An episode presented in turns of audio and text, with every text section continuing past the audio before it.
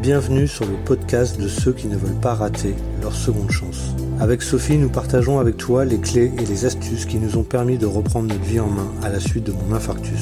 Le podcast est disponible sur toutes les plateformes. Pense à t'abonner pour ne rien rater. Salut à vous tous. Aujourd'hui, on va parler des bêta bloquants.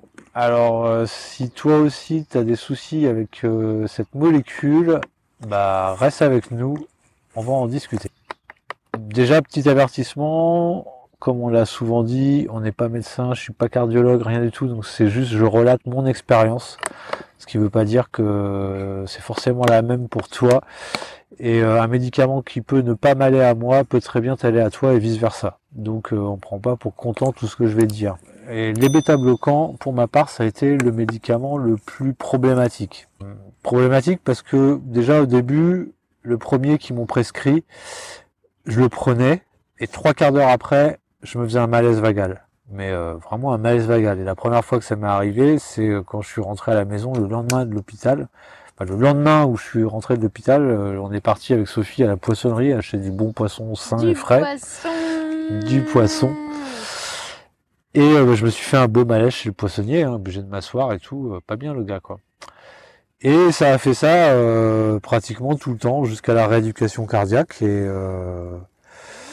en plus de me faire ce fameux malaise trois quarts d'heure après la, prise du médicament, euh, en fin de journée, en milieu fin de journée, c'est-à-dire vers 15-16 heures, j'étais en mode zombie, je pouvais plus rien faire, j'étais fatigué, ça me fatiguait. Voilà, c'est le médicament qui m'a fatigué vraiment le plus.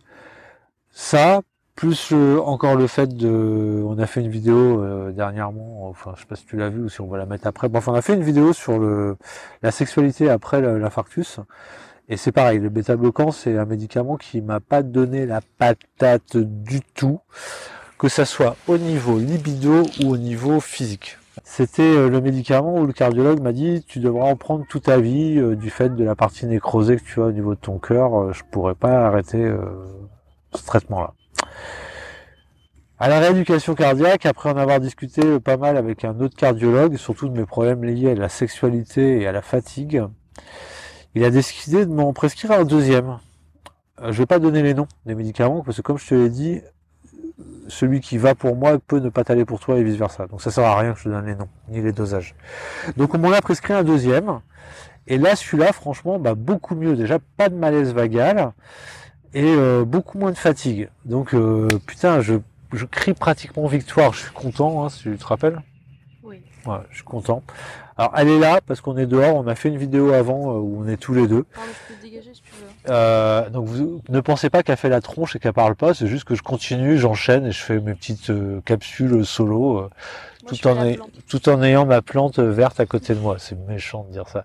Non, tout en ayant ma petite chérie à côté de moi et je suis très content qu'elle soit là. Donc je continue, j'ai ce deuxième bêta bloquant qui me réussit beaucoup mieux au niveau fatigue, sexualité et libido. Donc je suis vraiment content, je suis satisfait de moi. Passe 15 euh, jours, 3 semaines, et là je, tire quand même une conclusion. Je fais des cauchemars toutes les nuits. Alors je fais pas de suite le rapprochement avec le bêta bloquant. Je me dis euh, putain c'est peut-être un traumatisme post-infarctus. Je trouve ça bizarre parce que finalement euh, le premier mois après l'infarctus, je faisais j'ai pas fait de cauchemar, pas plus que ça.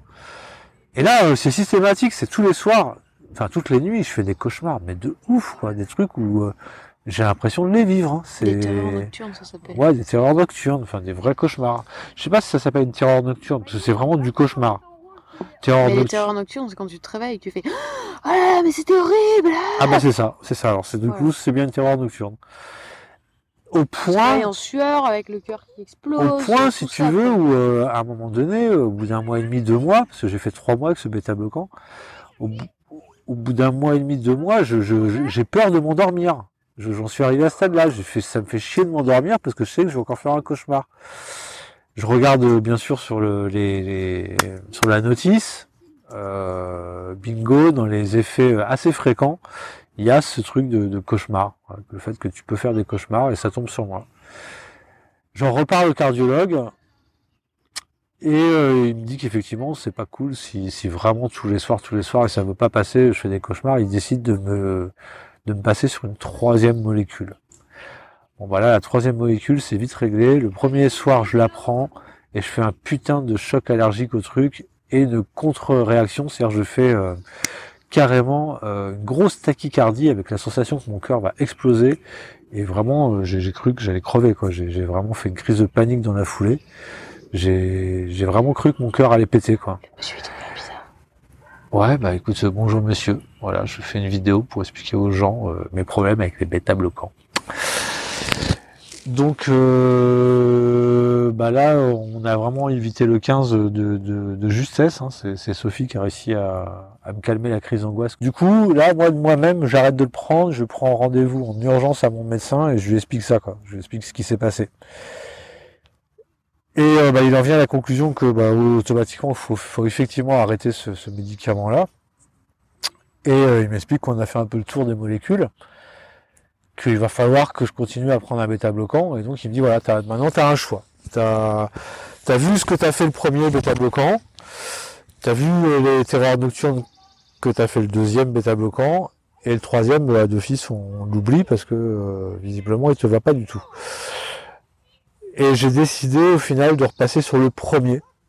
Parce que franchement, les cauchemars la nuit, c'était insurmontable. Et surtout, le premier, il m'a bien expliqué que euh, à, la longue, je pouvais m'y habituer et, du coup faire moins de malaise, retrouver un peu ma libido et mon mojo, et, euh, et au final mieux l'accepter. Donc ce qu'il a fait quand même, il m'a il m'a il m'a demandé comment ça se passait mes séances de sport, vu que je les contrôle avec un cardiofréquence-mètre, il m'a il m'a demandé à combien je montais, etc. Si je respectais bien les préconisations de la, de la rééducation cardiaque.